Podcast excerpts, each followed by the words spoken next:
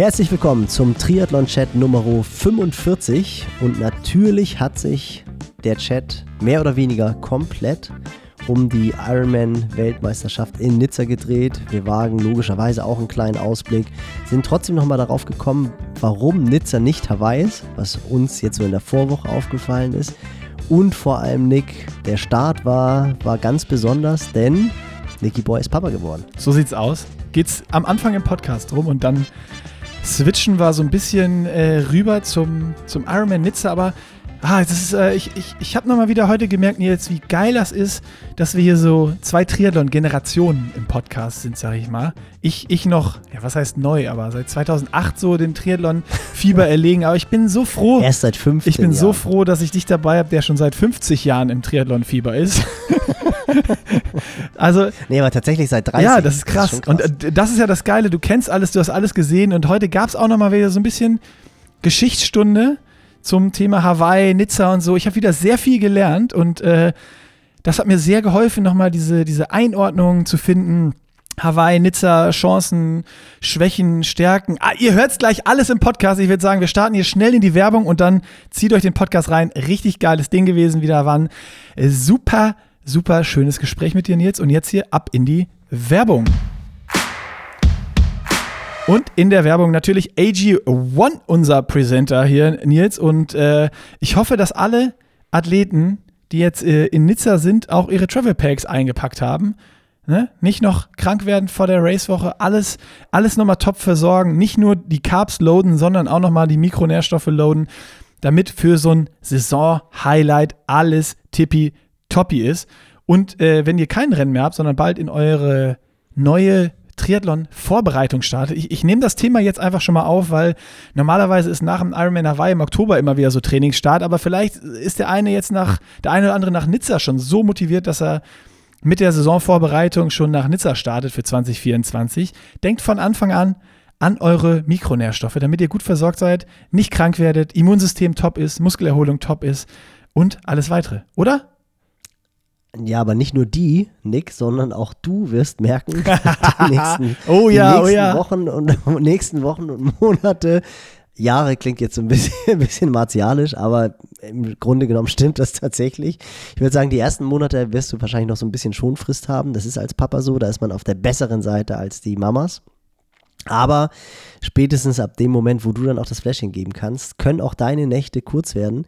Das heißt, auch du musst darauf achten, dass dein Immunsystem top in Schuss ist. Also nicht jetzt hier die Verantwortung abschieben. Und ich weiß, du bist manchmal so ein bisschen nachlässig. Die Routine ist nicht eingeprägt wie bei Ah, mir. doch, mittlerweile bin ich äh, wirklich richtig drin. Äh, Okay, ich, ja, okay. ja, ja, die letzten Monate Dann war, war wirklich ein Sorgen. guter Streak und äh, ich habe auch heute schon, ich habe auch heute schon ge-AG1. Also meine, meine tägliche Dosis ist drin. Wer AG1 auschecken will, athleticgreens.com slash pushing limits. Da könnt ihr das Abo lösen, 90 Tage risikofrei testen. Macht das einfach mal. Ist, wie gesagt, risikofrei und ihr bekommt noch ein Goodie obendrauf und zwar Vitamin D3 und K3-Tropfen. Die sind jetzt nochmal wichtig für den Winter, wenn es irgendwann wieder äh, dunkler wird. Und eine schöne Edelstahlbox. Also checkt das aus, athleticgreens.com slash pushing limits. Und damit würde ich sagen, starten wir jetzt hier richtig schnell rein in den Podcast. Und da sind wir drin im Triathlon-Chat Nummer 45. Und äh, Nils, wir haben es jetzt vorher schon besprochen. Ich hatte äh, die letzten Tage ein bisschen was anderes zu tun. Äh, bei uns ist äh, am Dienstag der Nachwuchs zur Welt gekommen und äh, dementsprechend lagen meine Prioritäten auf was ganz anderem als jetzt der Race Week zum äh, zur Ironman WM in Nizza. Und ich kann dir eins sagen, ich habe keine Ahnung, was in sozialen Medien, äh, auf Portalen, bei Profis und sonst was irgendwie abging. Also das Einzige war, ich habe jetzt kurz vorher äh, nochmal so ein bisschen durch äh, Insta ge, ge, geswiped und so ein bisschen geguckt. So, ich weiß, äh, habe gesehen, Bocky macht irgendwie da ein Programm und hat ganz viele getroffen und äh, Ditlev, Frodeno, was weiß ich. Aber ich habe ich hab noch gar nichts gehört, habe gar keine Vibes. Ich weiß überhaupt nicht, was äh, abgeht.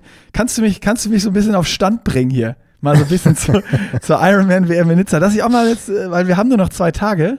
Ne, heute, wir nehmen auch am Freitag erst auf. Heute kommt der Podcast raus, also Same-Day-Delivery sozusagen.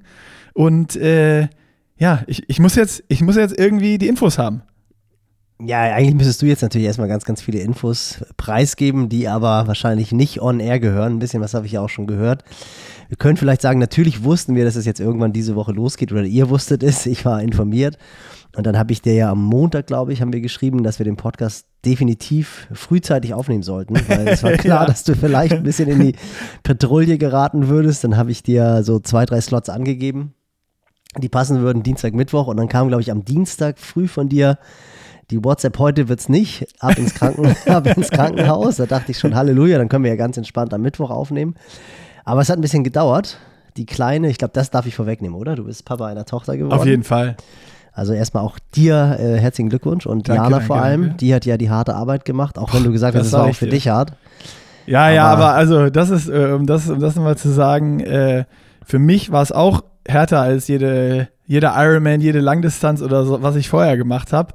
äh, aber was Frauen da leisten, ist, ja, also muss man mal erlebt haben in seinem Leben, würde ich sagen. Das ist absolut abgefahren und unvorstellbar. Ich meine, ja. dir, dir erzähle ich nichts Neues, äh, aber das ist ja naja, absolutes Wunder und einfach richtig, richtig geil. Und währenddessen denkst du so, boah, no chance, dass ich irgendwann in meinem Leben noch ein zweites Kind haben will, wenn man das durchmachen will. Und dann ist die Kleine da, greift deinen Finger, alles ist vergessen und du denkst dir, boah, ist das geil und das allergeilste Gefühl, was es auf der Welt gibt. Und alles, alles, was dann so war, ist so, ist jetzt noch da irgendwie, aber nicht mehr schlimm.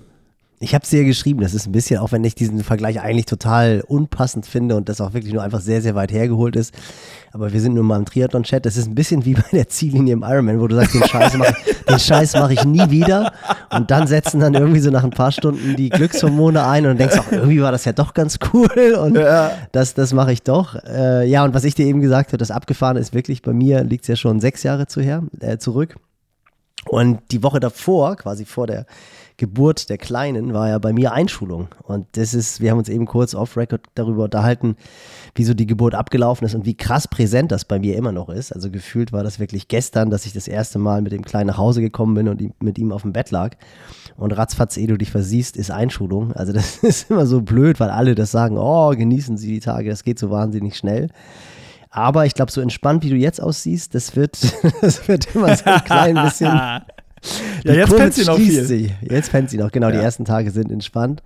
Aber das erklärt natürlich auch dein Dauergrinsen im Gesicht, was er jetzt der Nick quasi hat. Das ist nicht die Vorfreude auf Nizza. Aber ich, ich, warte, ich, ich, kann, ich kann dir noch eine Sache sagen, bevor wir da überhaupt einsteigen, weil du gerade diese Analogie so geil gebracht hast mit der Finishline. Und die ist bei mir ja von Rot letztes Jahr auch noch so präsent. Präsent. Ja. Jetzt sage ich schon so hier. Präsent. Sch schwenk, sch schwenke ich ins Denglische. So präsent. Ähm, und in Rot, als ich über die Finishline gelaufen bin, das alles abfiel und ich diese geile Zeit der 846 geschafft habe und euch alle gesehen habe im Ziel, äh, da ist ja auch bei mir das ein oder andere Tränchen gekullert. Aber ich kann dir sagen, das war nichts im Vergleich zur, zur Geburt. Da habe ich geheult wie ein, wie ein Schlosshund. Also, äh, ja, ja. Das ist, ja, das ist nochmal auch, man, man denkt immer so, dieses Ironman ist so emotional und sonst, aber das war wirklich nochmal next, next, next level. Ja, ich glaube, es gibt doch ehrlich gesagt, ich weiß gar nicht, ob es überhaupt irgendwas gibt, was, was, was irgendwie in die Richtung gehen kann, weil es ja tatsächlich ein Wunder ist und gerade so am Anfang dieses Unglaubliche, dass man dieses Wesen in den Händen hält und denkt, hey, das ist jetzt einfach, ist ein Teil von mir oder von mir, also wirklich durch mich quasi. Das ist schon abgefahren. Und das Spannende ist, das geht jetzt ja einfach Tag für Tag weiter. mit, ja, allen, mit, allen, positiven und negativen Seiten. Das haben wir dann ja auch schon per WhatsApp geschrieben, dass es dann sehr faszinierend ist, wenn man dann im Laufe der Jahre seine, quasi sich selber immer mehr ins Spiegel guckt und die Eigenschaften guckt, wo du dann auch ganz bescheiden gesagt hast, ja, aber natürlich nur die guten. Ich kann dir sagen, nicht nur die Guten. Ah, ja, komm, lass uns über was anderes reden, das will ich gar nicht ja, wissen. Schnell schwank. das werde ich noch alles früh genug äh, erfahren irgendwie. Lass, lass uns den äh, Switch wieder, oder lass uns auf der Finishline bleiben und äh, dann jetzt mal in die, in die Race Week gehen mit, mit Nizza, dass du mich genau. abholst, genau. ja. Was, was ich ja, eben schon wollte. Aber der, der Ausflug war gut jetzt nochmal. Das Abgefahren ist tatsächlich, dass ich dich so richtig nicht abholen kann. Also kann ich dich, kann ich dich natürlich. Nee, das ist ganz abgefahren, weil ich auch überhaupt noch nicht im WM-Fieber bin. Und oh. das, ich habe da, hab da jetzt auch die letzten Tage relativ viel oder gerade auch gestern und heute. Ich habe gestern nochmal mit Holi und äh, Björn Gustafsson, dem Gründer von Curex. Wir haben gestern so den äh, Three Lay Classic. Wir sind hier 215 Kilometer gestern gefahren. Das hätte eigentlich auch ein Podcast sein können, weil ich gestern wirklich so kurz davor war, ein, mein, die allererste Ausfahrt meines Lebens nicht zu beenden. Ich bin bisher wirklich, ich habe ja mit 15 mit dem Radsport angefangen und ich weiß nicht, wie viele äh, Hunderttausende von Lebenskilometern ich habe. Und ich habe bisher wirklich jede Ausfahrt beendet. Ich bin ein paar Mal gestürzt, toi toi toi, nie wirklich schlimm, irgendwie weggerutscht und Tapete ab. Und, aber ich konnte jede Ausfahrt beenden, auch wenn das dann teilweise nicht so richtig gut aussah. Aber das war so diese frühere Rennradfahrer-Mentalität, stürzen aufs Rad steigen und sich dann kümmern, ob alles okay ist. So war das bei mir im Training auch. Und gestern haben wir halt einen Long Ride gemacht, Tiere Spaß gemacht, sensationelles Wetter und wollten dann noch so einen ganz kurzen Boxenstopp machen. Und es ist ja hier gerade absurd warm. Ich weiß nicht, ob es bei euch in Köln, du warst jetzt die ganze ja, ja. Zeit nur im, im Krankenhaus, Da war es auch 29 Grad. Genau, und das hatten wir gestern auch und wir sind dann an der letzten Tanke gewesen, um nochmal kurz aufzufüllen, weil wir halt einfach entsprechend viel trinken mussten. Und dann habe ich halt meine Trinkflasche in die Hand genommen und dachte, boah, die ist ja richtig, richtig heiß und sag noch hier, holy, fass mal die Trinkflasche an, das ist ja total absurd, das ist ja wie irgendwie in der Hitze. In dem Moment gibt es einen unfassbaren Knall und dann ist mir halt der Hinterreifen geplatzt. Und ich hatte dies ja schon so viel Platten hinten wie noch nie zuvor. Also ich weiß nicht, ob das B-Ware war. Das ist eigentlich ein Mantel von Specialized, den ich die letzten Jahre schon gefahren bin. Der geht auch unfassbar schwer rauf und runter, also mega nervig. Ich glaube, das war jetzt der fünfte Platten. Das war jetzt aber kein Platten, das war einfach irre. Das war wirklich fünf Zentimeter. Den Mantel hat es komplett zerfetzt. Und wir haben dann wirklich, das muss ich wirklich sagen, war Austrian Engineering. Also Oli hat sich nicht entmutigen lassen. Das war auch in the middle of nowhere. Also ich habe dann schon ausbaldowert, als wir dann da saßen, Björn und ich und Gusti, äh, ja genau, Björn und ich saßen da und Holi war auf dem Weg zum Baumarkt, um Duct Tape zu kaufen. Er hat immer er es immer Dark Tape genannt, worüber wir uns schrecklich gelacht haben. Nee, ich fahre jetzt Dark Tape. Er dachte wirklich, das heißt Dark, weil das ja meistens schwarz ist. Das war dann auch so ein Running Gag. Oh Gott, das ist gut. So, und er hat auch kein Dark Tape bekommen, sondern er, er kam dann mit diesem ganz normalen Tesa-Paketklebeband. und Björn und ich, wir waren so platt auch. Ich meine, wir hatten halt 155 Kilometer schon in den Beinen und äh, waren auch einfach so ein bisschen müde.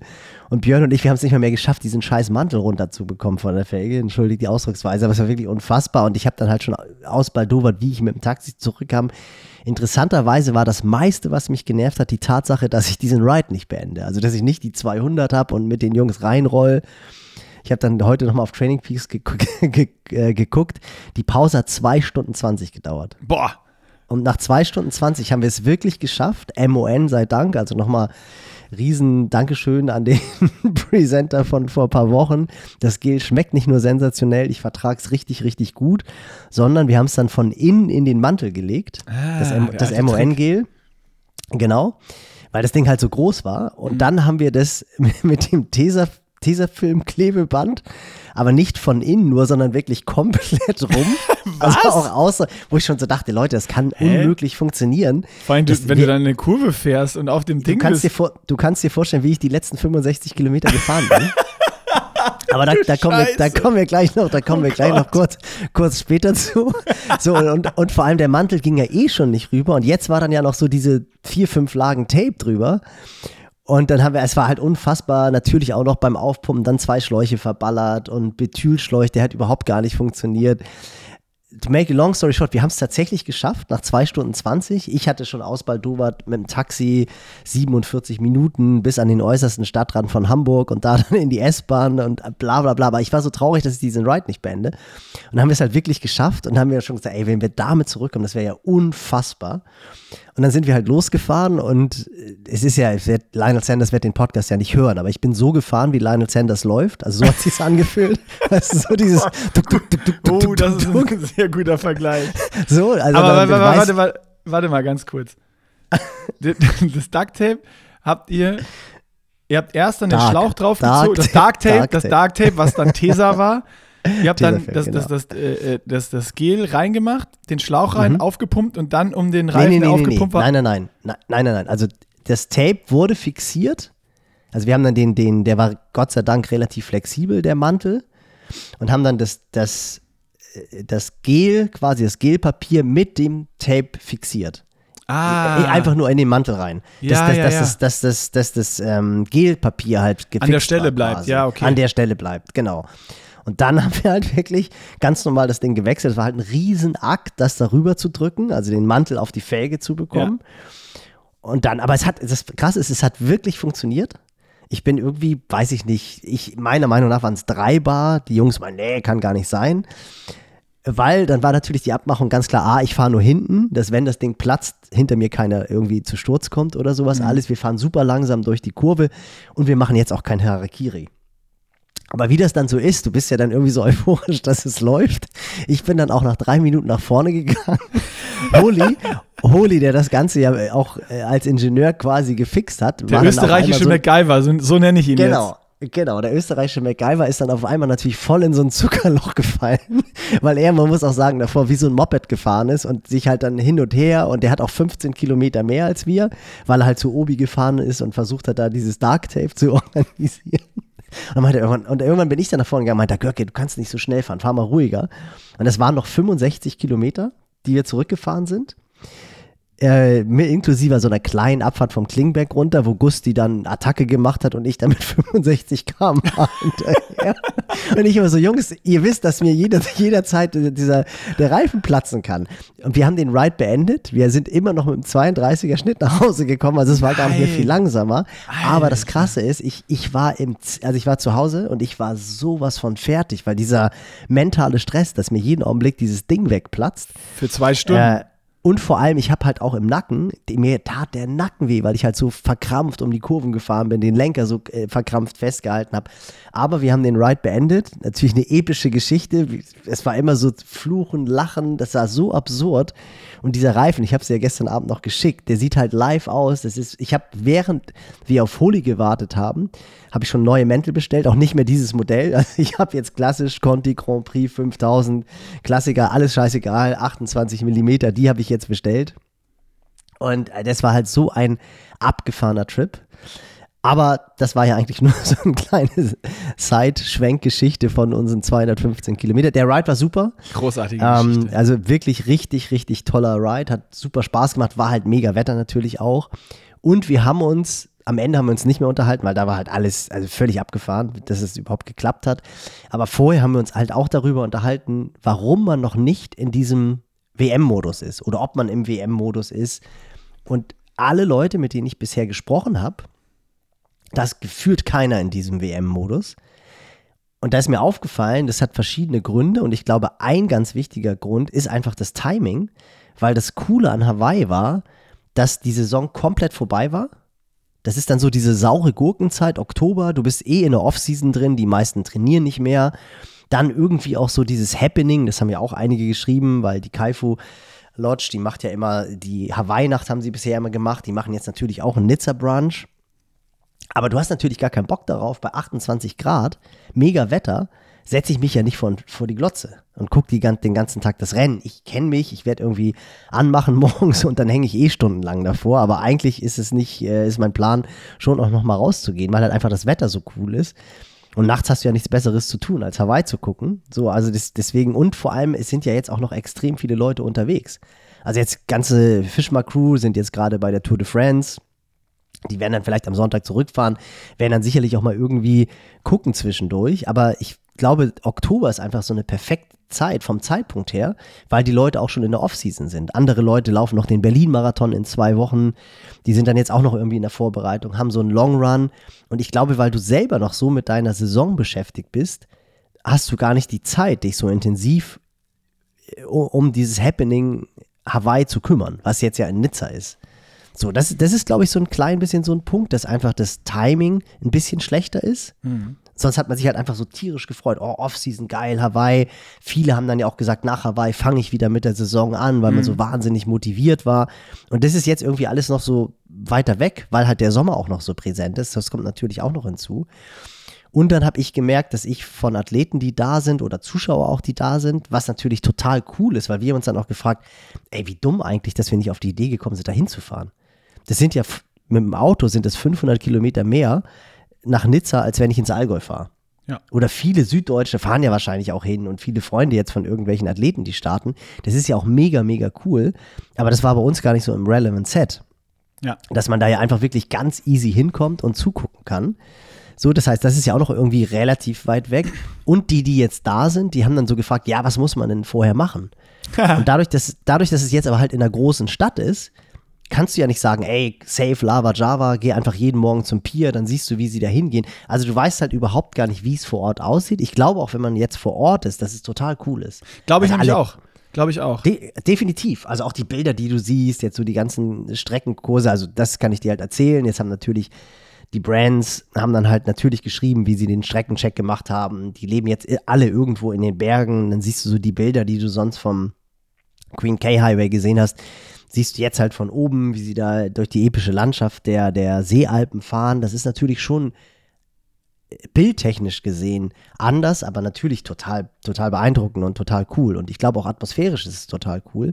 Aber dadurch, dass Nizza halt so eine große Stadt ist und man es natürlich auch noch nicht kennt. Das Ding ist ja, wenn du selber schon auf Hawaii am Start warst oder auch schon mal vor Ort warst, du warst ja auch schon mal vor Ort am Start, da geht es mir halt immer so, wenn ich so diese Bilder sehe, dann rieche ich, riech ich quasi durch die Bilder durch, weil ich halt genau weiß, wie es in Kona ist. Du weißt, wie sich die Luftfeuchtigkeit anfühlt, du weißt, wie die Stimmung ist. Und das wird ja durch die Bilder total transportiert. Und das ist jetzt in Nizza mit Sicherheit, wenn du die Bilder dann im nächsten Jahr vom Frauenrennen siehst und dann vermutlich in zwei Jahren das nächste Männerrennen, dann sind auch viele schon mal da gewesen und verbinden dann auch mit den Bildern so diese Eindrücke, die sie hatten, als sie da waren. Aber das ist ja bei mir in Kona so ganz extrem der Fall, dass ich halt einfach jedes Mal genau weiß, ah cool, Kona Aquatic Center, der Schwimmmeister und du fährst da auf dem Parkplatz vor und gehst dann hinten durch den Hintereingang rein und so. Und das fehlt ja jetzt. Und gerade auch so dieses, dass du den Leuten keinen Tipp geben kannst, wo sie hingehen. Und diese Bilder, die, die existieren ja in dem Sinne auch nicht. Also ich finde zum Beispiel so diese Vorberichterstattung, gerade so die, die Woche vorher, Breakfast with Bob, das war dann immer irgendwie so, du bist morgens aufgewacht, hast erstmal Rechner hochgefahren und hast gesagt, also wer war heute Nacht bei Bob dabei? Und dann weißt du ganz genau auch, er sitzt da bei Hugos und hat dann da seine Leute zu Gast. Jetzt ist es großteils irgendwie im Studio aufgenommen oder die Leute werden dazu geschickt. Ähm, es sind auch irgendwie alle da, aber mich persönlich hat das jetzt so noch gar nicht gecatcht, weil halt auch das Rennen an sich, dieses, dieses schon irgendwie ikonische und legendäre Hawaii, also es ist halt, Hawaii ist halt Hawaii. Das ist so, so Wimbledon, das ist Tour de France und, und ich finde das auch, ich finde das auch cool. Also jetzt auch so diese Überlegung, fahre ich ein Straßenrad, fahre ich ein Zeitfahrrad, äh, Ditlev zum Beispiel, total cool, der hat jetzt ein Rad gepostet, der hat halt kein No Painting. Der hat halt einfach nur so plain Carbon. Ah, wie, damit wie er halt- früher ja, bei Scott. Das ja, kennen die schon von genau. dem, wahrscheinlich von dem Genau, Tüftler. dam- Geil. damit er halt gewichtmäßig, weißt du, so. Und das ist natürlich total cool. Und dann fährst du da die Strecken ab und denkst so, oh, mega. Also, das ist schon alles klar. Es ist, es ist ja auch ein neues Rennen und irgendwie freut man sich aufs Rennen, weil man überlegt, ey, wie, wie spielt das jetzt wohl dem in die Karten? Und die, die Diskussion, äh, zum Beispiel viele sagen, dass natürlich ein Ditlev viel zu schwer ist. Er sagt halt, ey Leute, es sind 4, 5 Prozent die Anstiege, da komme ich total gut rüber, weil das ist ja so eine Presserstrecke irgendwie, Ja. das kriege ich schon hin. Ja. Dann sagst du dir, ja, wie ist es so ein Patrick, der normalerweise natürlich beim Radfahren vielleicht so ein bisschen Horsepower fehlt. Jetzt hat er aber Gewicht pro Watt-Ratio, ist er definitiv vorne mit dabei, ganz weit vorne mit dabei. Dann Frodo, sein riesen Aero-Vorteil, kann er den überhaupt ausspielen? Klar, du hast einen relativ langen Weg hin, du hast auch irgendwie einen Weg zurück, Abfahrtskills. Dann sagt Cameron Worth, ja, die Abfahrten sind aber gar nicht so schwer. Sagt natürlich ein Cameron Worth, der steuern kann. Einen ähm, McNamee fährt gar nicht erst hin, weil er halt sagt, ich fahre so schlecht bergab, ich brauche da gar nicht zu starten, weil ich nicht drumherum nicht runterkomme und dann bin ich halt weg. So, dann natürlich die Frage, wie ist es?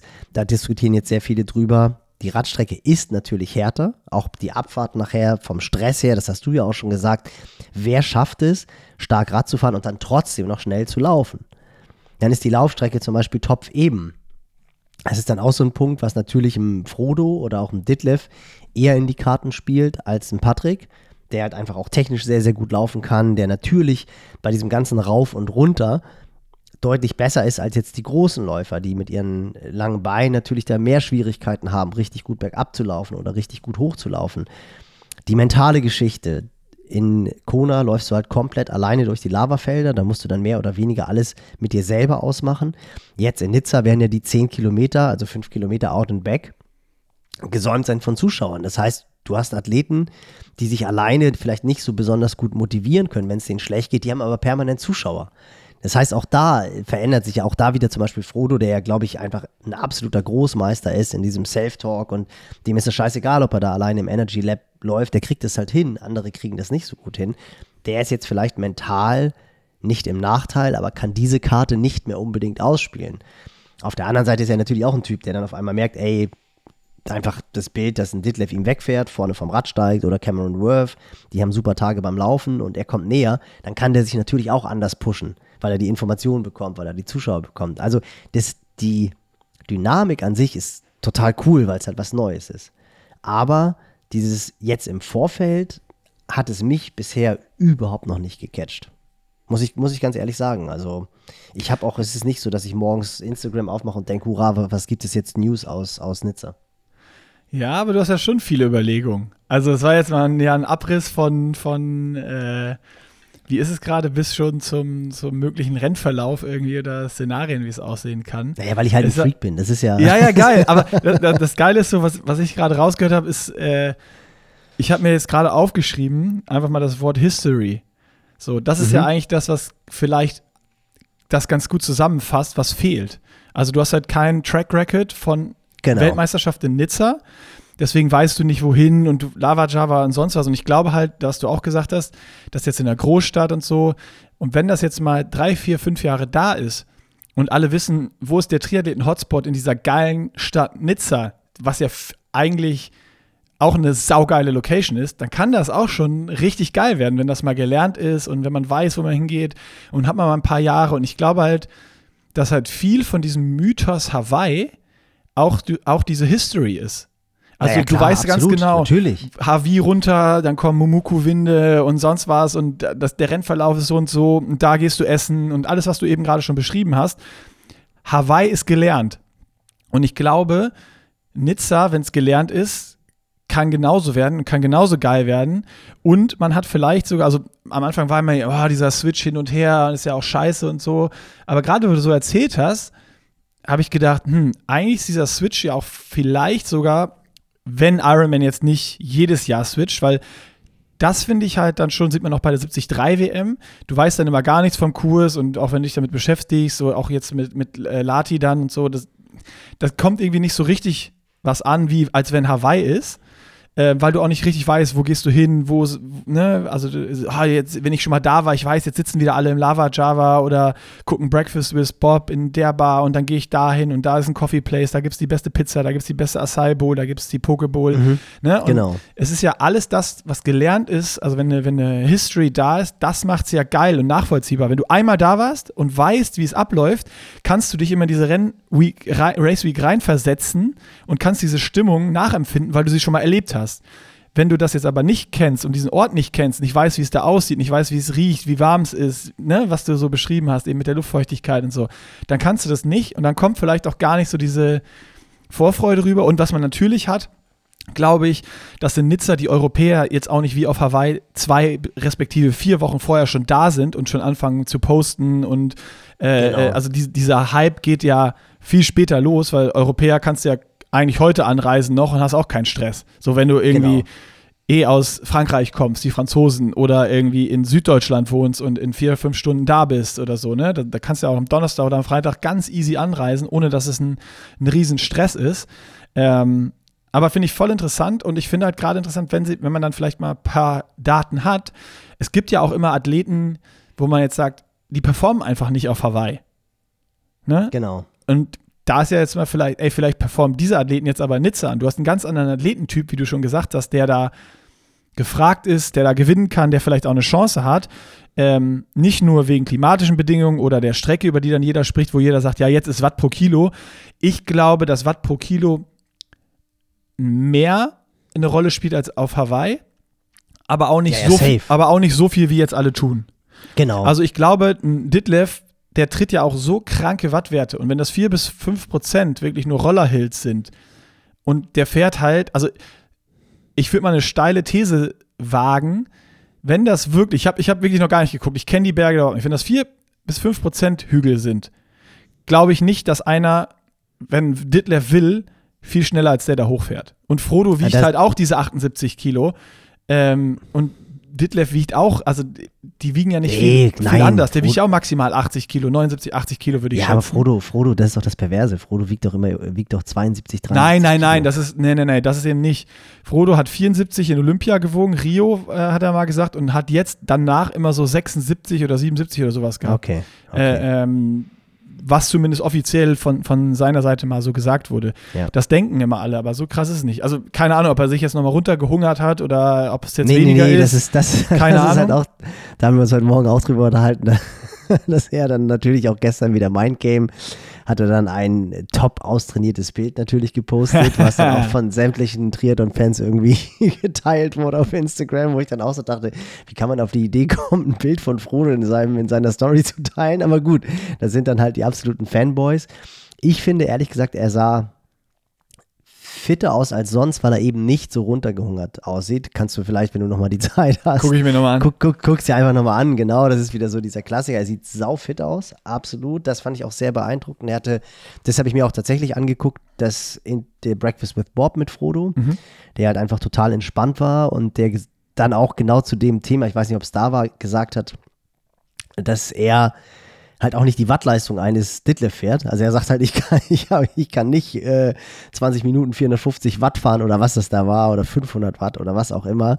Deswegen hat er halt auch so ein bisschen gegrinst, meinte er, also Watt pro Kilogramm Körpergewicht spielt bei dem keine Rolle, weil er so viel Watt dreht. Genau, das, kann meine ich.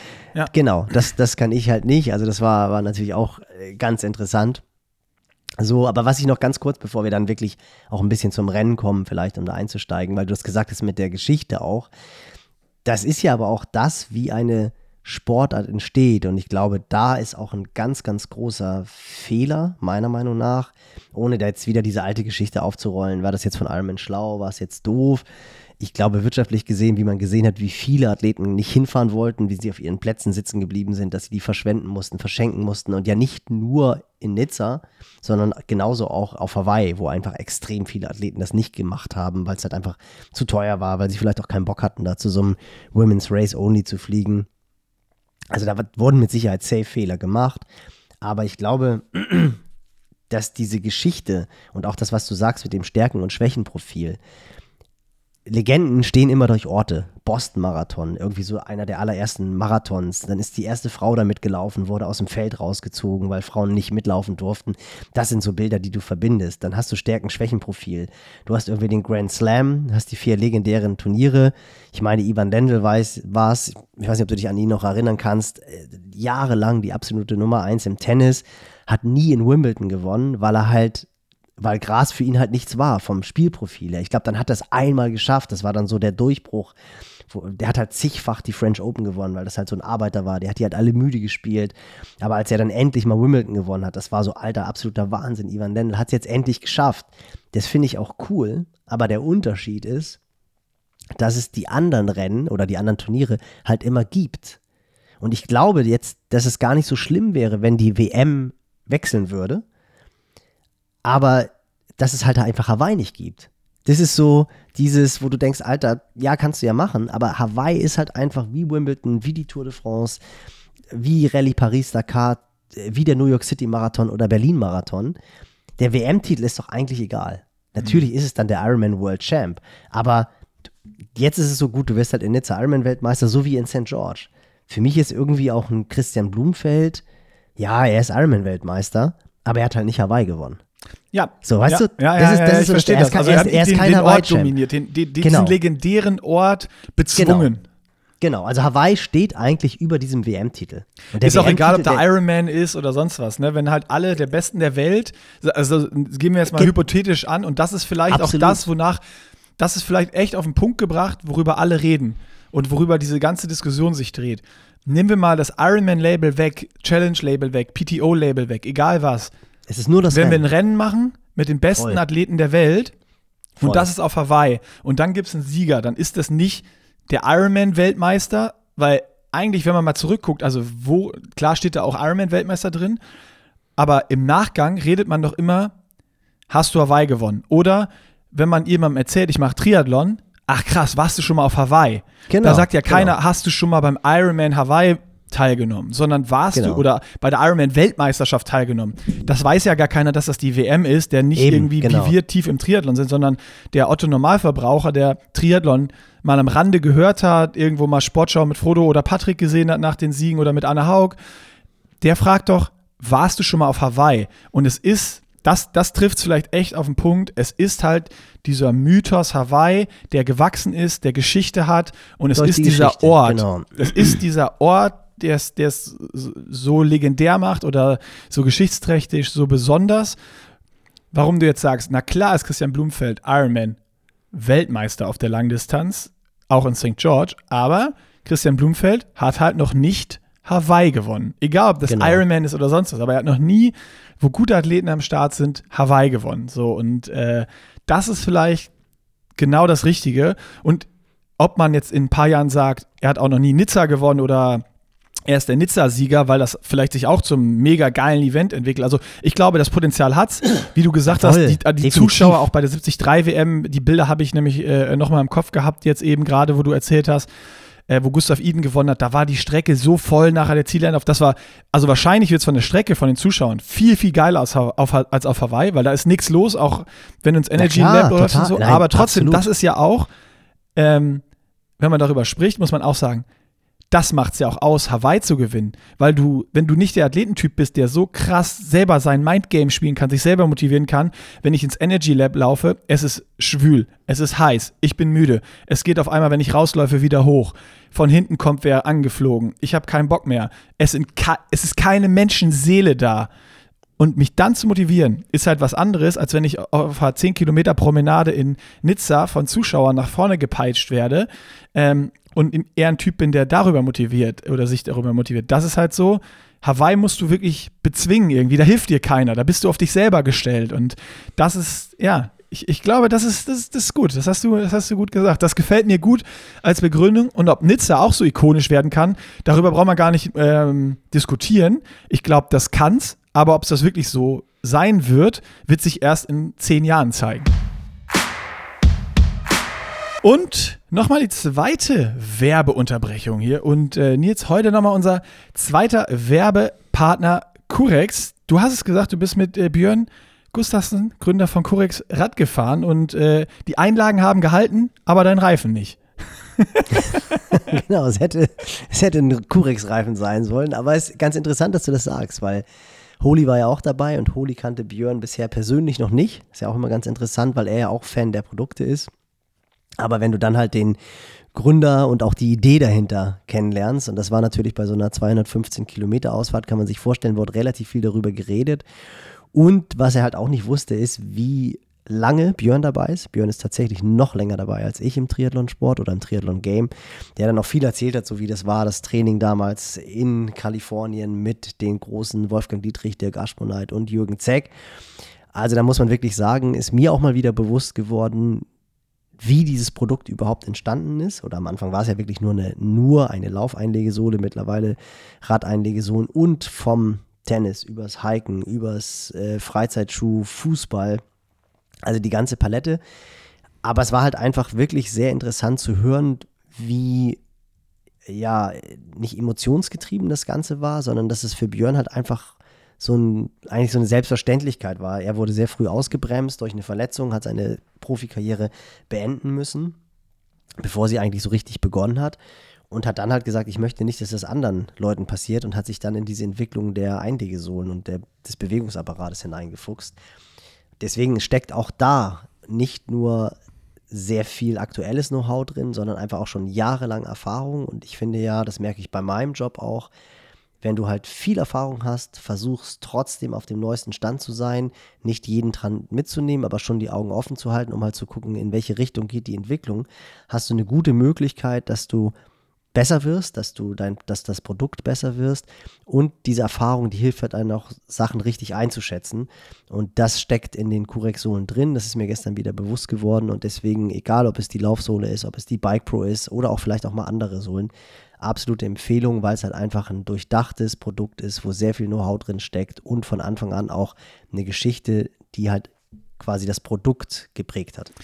Also wenn das mal nicht eine gute Werbung war, jetzt, jetzt will ich äh, unbedingt Sohlen ausprobieren, kaufen. Und das kann ich machen unter corex.com slash pushinglimits. Wenn ihr über den Link geht, bekommt ihr noch beim Warenkorb automatisch 5% abgezogen. corex.com slash pushinglimits. Checkt das mal aus. Da stehen auch noch alle weiteren Infos, wenn ihr noch einen Deep Dive machen wollt, was die Sohlen euch noch bringen fürs Laufen, fürs Radfahren, fürs Hiken, für what auch immer ihr anstellen wollt. Und äh, ja, damit würde ich sagen, ganz schnell zurück in den Podcast. Ja, und Nizza ist ja auch, das, ich meine, das ist ja auch der Grund, Nizza ist ja auch ein Rennen der absoluten Tradition. Ich meine, das war halt früher die Nizza-Distanz, vier Kilometer Schwimmen, 120 Kilometer Radfahren, 30 Kilometer Laufen. Das war früher immer Anfang September, also fünf, sechs Wochen vor dem Ironman auf Hawaii. Das ist natürlich auch ein perfekter Zeitpunkt. Deswegen hat ja auch zum Beispiel Mark Allen, der hat das Ding zehnmal hintereinander gewonnen. Weil das halt immer so, das war halt so der perfekte Hit-Out für Hawaii, konnte es nochmal testen alle, immer da, wo der Ironman anfängt, nach Radfahren Kilometer 120, 130 wird es halt hart, beim Laufen ab Kilometer 30 wird es eine Quälerei, hat Nizza früher aufgehört, weil es halt diese klassische Nizza-Distanz war. Schwimmen war 200 Meter länger, so what, ob du jetzt 3,8 oder 4 Kilometer schwimmst, völlig egal. Aber das ist halt, ist ja auch ein Rennen mit einer unglaublichen Tradition. Da wurden auch schon Schlachten geschlagen, kann ich mich an meine ersten Jahre erinnern. Da war es zum Beispiel auch Langdistanz-Weltmeisterschaft, diese ITU-Langdistanz-Weltmeisterschaft. Da hatte Lothar einen brutalen Battle mit Rob Burrell. Da ist Lothar dann Zweiter geworden. Hell on Wheels war am Start, ist, glaube ich, auf den Abfahrten mit seinem Centurion fünfmal auf die Schnauze geflogen, ist dann, glaube ich, Fünfter oder Sechster geworden, Krass. hatte links die, links die Tapete ab, rechts die Tapete ab, weil sie natürlich auch in Badehose und Top gestartet sind. Boah, das wusste ich alles gar nicht. Guck ja, mal. Äh, Nizza hat eine Monster, Monster-Tradition, Monster-Geschichte, voll. Aber es ist halt die Bilder gehen halt nicht so viral, weil es halt nicht dieses, dieses ikonische Rennen Hawaii ist. Ist Und jetzt die Frage, ob das, weil das hat ja dann aufgehört, dass alle Guten auch da immer starten bei der Nizza-Distanz, was du jetzt gerade erzählt hast, die gibt es ja so nicht mehr. Ähm, das ist dann die Frage, wenn das weitergegangen wäre, dieses Rennen, vielleicht wäre das auch noch so da. Ne? Also ich habe das halt gar nicht mehr ja. mitbekommen. Also alles, was du gerade genau. erzählst, ich bin halt 2008 mit Triathlon angefangen, habe vorher immer nur, also ich habe Triathlon vorher immer mal geguckt so ein bisschen oder mitbekommen, was da passiert ist mit Fares, Norman und so, bevor ich aktiv 2008 mit Triathlon angefangen habe. Aber auch immer nur Ironman Hawaii. Genau. So, ne? Das war auch ganz klassisch mein, mein Zugang dazu.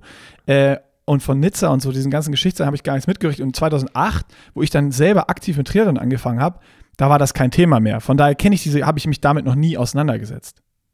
Genau. Ja, also. Aber was für eine geile Story, dass er da mit Tapete ab äh, voll, oh. nein, das war, das war also mega. Also es war, das war, also ist halt wirklich ein absolut legendäres Rennen und immer diese Promenade d'Anglais. Also das ist so, das ist halt, das ist halt auch ein Begriff, wenn du halt schon so früh mit Triathlon angefangen hast, weil das Rennen dann einen ganz anderen Stellenwert hatte.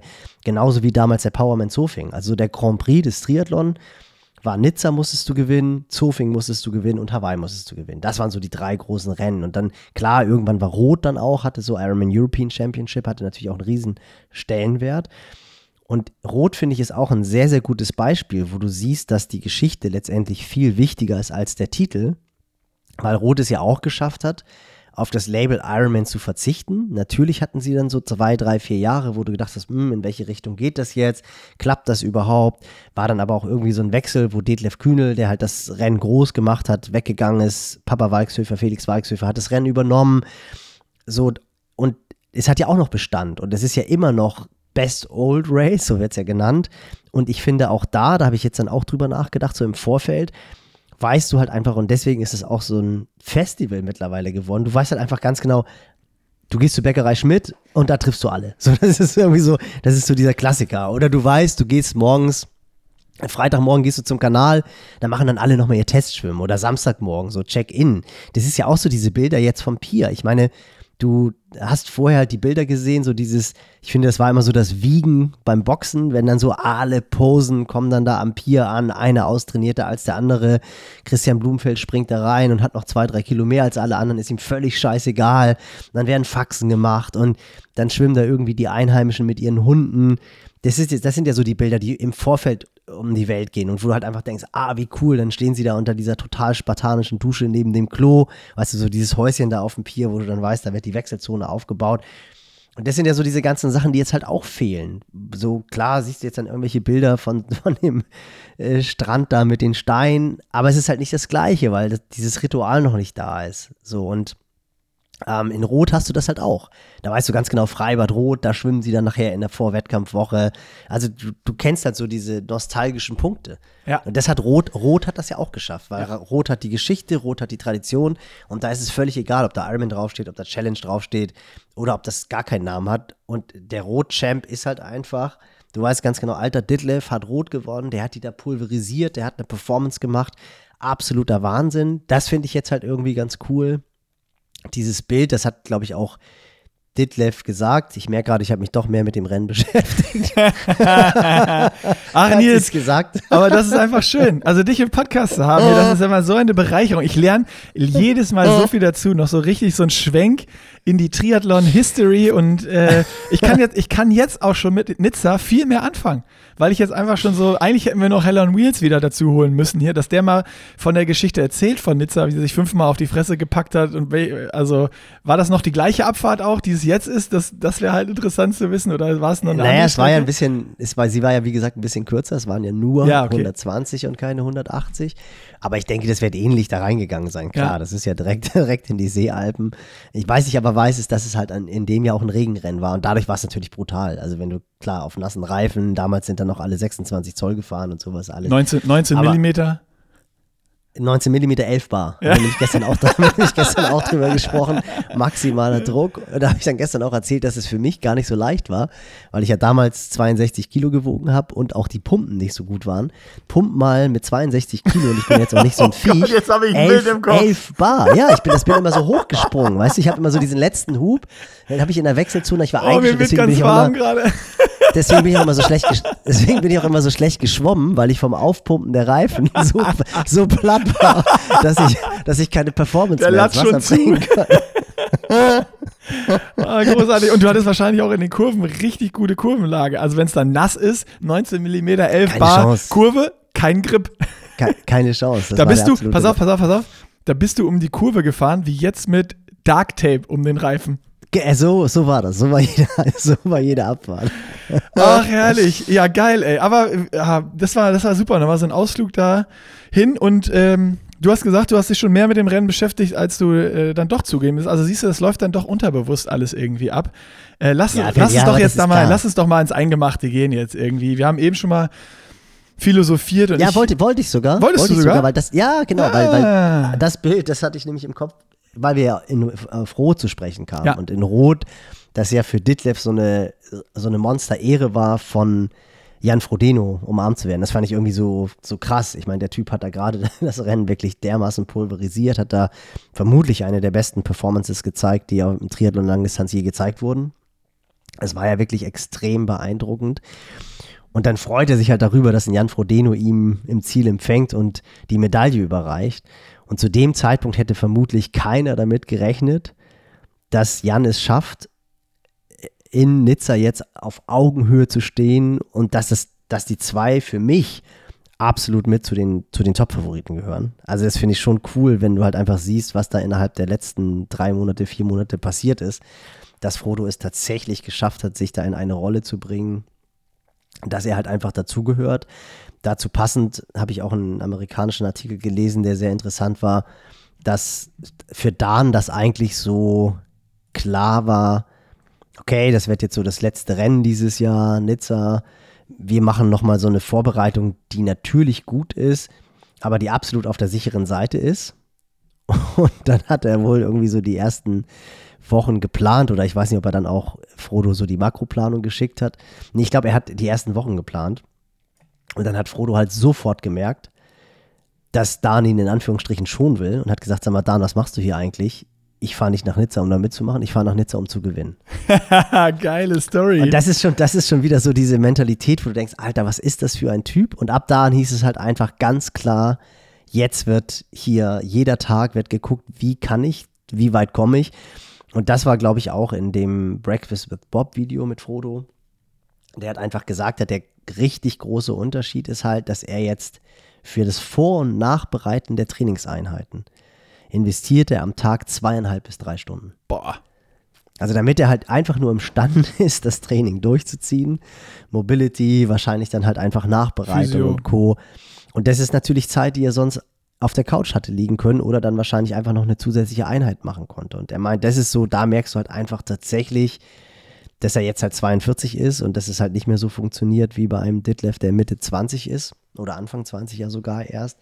Also das ist natürlich ein ganz, ganz großer Unterschied und das fand ich auch, gerade jetzt auch als dich, Neupapa, kann ich voll nachvollziehen, dass er auch gesagt hat, dass ihm halt so dieses, die, die Zeit mit der Family, Fußball spielen, so, das ist so, natürlich, wenn du mit einem Kind buffst, das habe ich jetzt in der, in der Zeit vor der Schuleinschulung, vor der Einschulung auch gemerkt, äh, das ist jetzt nicht so, dass du sagst danach, okay, ich gehe jetzt mal einen 30 Kilometer Lauf machen oder 25 Kilometer Lauf oder du kommst aus einer Art einer Einheit und gehst mit dem Junge buffen und ich glaube, der Sohn von Frodeno ist genauso alt wie Kaspar oder ein Jahr älter. Alter Schwede, das ist, das wirst du auch merken. Also, ich weiß nicht, was für ein Haut drauf Kind du bekommst. Aber die fordern einen halt schon. Und das ist dann, das ist dann nicht mehr so, dass du sagst, okay, ich mache jetzt mal easy hier ein bisschen kicken, sondern du bist danach wirklich fertig. Du bist halt einfach platt. So, und, äh, und er meint, ihm fällt das halt einfach wahnsinnig schwer, auf diese Zeit zu verzichten, weil die Jahre ja auch wirklich nie wieder kommen. Also diese Zeit, die du hast mit den Kindern, sechs, sieben, acht, neun, zehn, so das zu teilen, es ist ja mega gut. Und da möchte er halt nicht drauf zu verzichten, weil auch das war sehr, sehr interessant.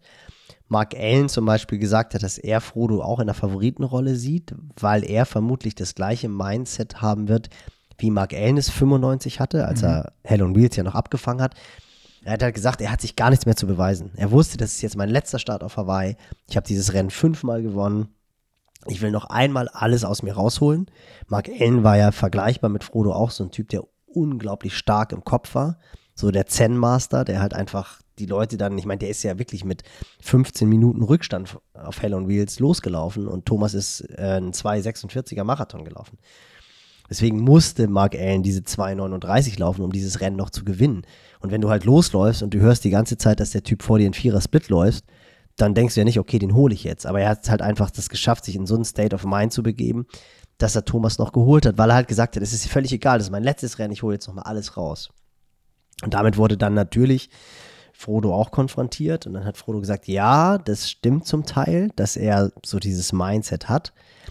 Aber bei Frodo, und das finde ich halt einfach echt faszinierend, dass du das meiner Meinung nach auch spürst, der hat eigentlich noch voll Bock auf den Lifestyle. Der liebt immer noch so sehr dieses Grinden, dieses täglich an sich arbeiten, rausgehen, gucken, wie schaffe ich es besser zu werden, dass er eigentlich nicht will, dass es aufhört. Also ich glaube, der hätte tatsächlich, wenn der fitter, also jetzt gesünder wäre oder sich schneller regeneriert oder ein anderes Setup hätte, hätte der eigentlich noch Bock darauf.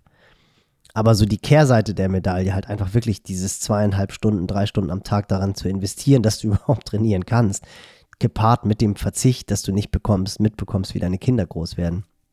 Der Preis ist halt zu groß. Aber eigentlich hat er noch total Bock.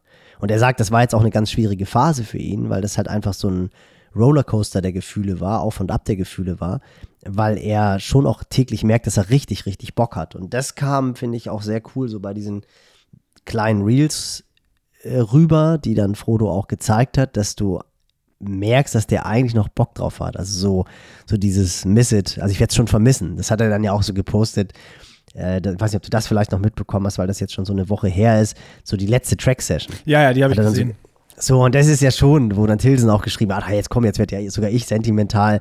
Und das ist natürlich schon abgefahren. Ich meine, stell dir mal vor, was der Typ für ein Leben gelebt hat. Und dann bist du wirklich auf dem Track und weißt, das ist die letzte Track-Session. Ja, also als Profi so, ne? Ich wette, der Typ wird auf jeden Fall noch die Ach, eine oder andere klar, Track, da brauchen wir gar nicht drüber reden. Dafür ist er auch viel zu eitel. Der Das Typ wird wahrscheinlich, nimmt der 1% Körperfett zu in seinem ganzen So Leben. ist es. Aber das, das, also das ist ja, wie jetzt ja auch Mark Allen oder Dave Scott auch. Ich meine, die Typen, die triffst du auf Hawaii normalerweise. Auch das ist halt aus dem Punkt. Dann siehst du die ja auch. Und da bist du als Triathlon-Fan natürlich auch, wow, krass mal, das ist hier Mark Allen, Dave Scott. Die sehen ja immer noch so fit aus, als wenn die, was weiß ich, was machen würden. Ich meine, das darf man auch nicht vergessen. Dave Scott zum Beispiel, als wir auf das Alter zu sprechen kamen. Dave Scott war ja raus, der hat ja seine Karriere beendet. Und dann ist er ja im Alter von 42 nochmal zurückgekommen auf Hawaii. Es war ganz abgefahren. Und ist ja nochmal Zweiter geworden. Mit 42 Jahren, nachdem der jahrelang raus war und ist dann ja drei Jahre später nochmal wiedergekommen, mit 45 und ist mit 45 Fünfter geworden. Ja, warten wir mal ab, wie Frodo das machen wird. Ja, das habe ich Geschichte auch schon überlegt. wiederholt sich ja immer Das wieder. habe ich, das hab ich halt auch schon überlegt, weil natürlich, das ist wirklich, das ist so ein Spiel, was ich auch schon gespielt habe. Für mich ist er tatsächlich der Favorit.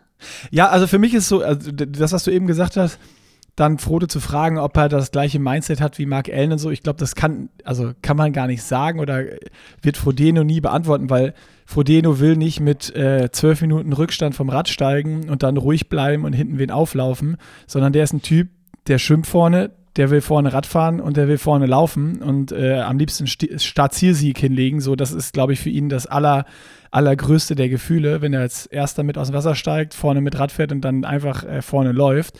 Ich glaube, für ihn gibt es ja, nichts Geileres. sorry, dass ich, sorry, dass ich einhake, glaube ich nicht, weil was ja auch ein ganz wichtiger Punkt war, auch das hat Dan nochmal gesagt, war Minneapolis. Da haben sie halt wirklich gemerkt, dass er das tatsächlich noch kann. ja. Und, und Minneapolis ist ja, das ist ja sogar kürzer noch als Halbdistanz. Das spielt ihm ja eigentlich gar nicht in die Karten, weil, das hat er halt auch gesagt, die, die High-End-Werte, die sind nicht mehr so gut. Ja, aber das Also, ist das, was ich äh, meine. Trotzdem, du hast in Minne- Minneapolis, schwieriges Wort für mich, ähm, hast du ja genau das gesehen. Ähm, als hinten von hinten Ditlev kam und nochmal richtig Zug in die Bude war. Da, als Frodo im Bild war, auf dem Rad, der ist nach vorne gerutscht auf dem Sattel, der hat sich reingezogen in die Extensions, der hat gegrindet, um da nicht den Anschluss zu verlieren, dass da keiner wegfährt. Der ist da all out hinterhergefahren, dass er vorne mit dabei bleibt und in Schlagdistanz. Ja, aber er hat das trotzdem taktisch so gemacht, dass er zum Beispiel bei Blumi vor, vor, vor drei, vier, fünf Jahren, wenn dann Blumenfeld auf den ersten 20 Kilometer überzogen hätte, gerade in der Situation jetzt, wo, wo die beiden sich halt so betteln, da wäre Frodo safe mitgefahren. Weißt du, da hätte der so. Wird und jetzt sehr weiß interessant, halt ich- weil wir, die, Voll, Minneapolis, Du, du hast es ja gerade selber eigentlich die Antwort gegeben, finde ich. Minneapolis haben die beiden gemerkt, also Dan und Frodo, dass es noch geht. Ich glaube schon, dass der nach Ibiza selber auch so ein bisschen schon gezweifelt hat. Und natürlich gehst ja, du dann klar, anders in so ein natürlich. Rennen ran und fährst nicht jede Attacke vom Blumenfeld, der vielleicht mit 500 Watt aus der Wechselzone fährt, wie, wie auf der Kurzdistanz, nicht alles mit. Mit dem Selbstbewusstsein, was er jetzt wieder hat, glaube ich, könnte es auch wieder anders aussehen. Also Glaube ich nicht. Ich glaube, dass er, dass er schon seine Karten ganz, ganz schlau ausspielen wird. Ich glaube nicht, dass er beispielsweise in Cam Worth wird ja aller Voraussicht nach es probieren, wenn er vorne mit aus dem Wasser rauskommt. Wird er Das ja nicht, ja wird so er nicht gehen. Das ist ja, das ist ja utopisch. Also Cam Worth wird ja nicht äh, vorne mit Frodo aus dem Wasser gehen. Naja, das Problem ist natürlich, dass, äh, das, das habe ich auch überlegt, ist ein Überschwimmer gerade da. Josh Amberger hat sich nicht qualifiziert. Klar, Sam Laidlow ist Ich jetzt glaube, stark. Frodeno wird ehrlich, Beckegaard- ehrlich gesagt. Beckegaard ist raus. Ehrlich, ich, weißt du ich wahrscheinlich weiß, nicht. doch, habe ich, das habe ich äh, eben durchs, durchs, ist, durchscrollen, habe ich das gesehen. Ähm, Genau. Ich glaube, dass genau das der Fall ist. Ah, jetzt sind wir mittendrin schon. Richtig geil.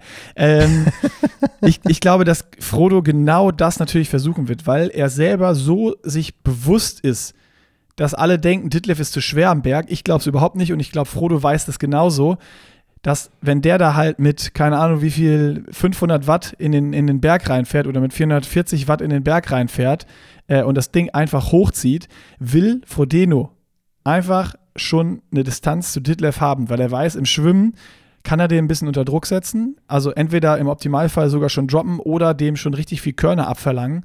Es Ähm, wird auch ohne Neo geschwommen. wird ohne Neo geschwommen. Natürlich, spiel, spielt natürlich Frodo total in die Karten. Gerade jetzt im Vergleich zu Ditlev als Beispiel. Genau, und ich glaube, wenn da keiner wie Amberger oder sowas Gas geben wird, dann wird Frodo das Heft auch beim Schwimmen meiner Meinung nach schon in die Hand nehmen.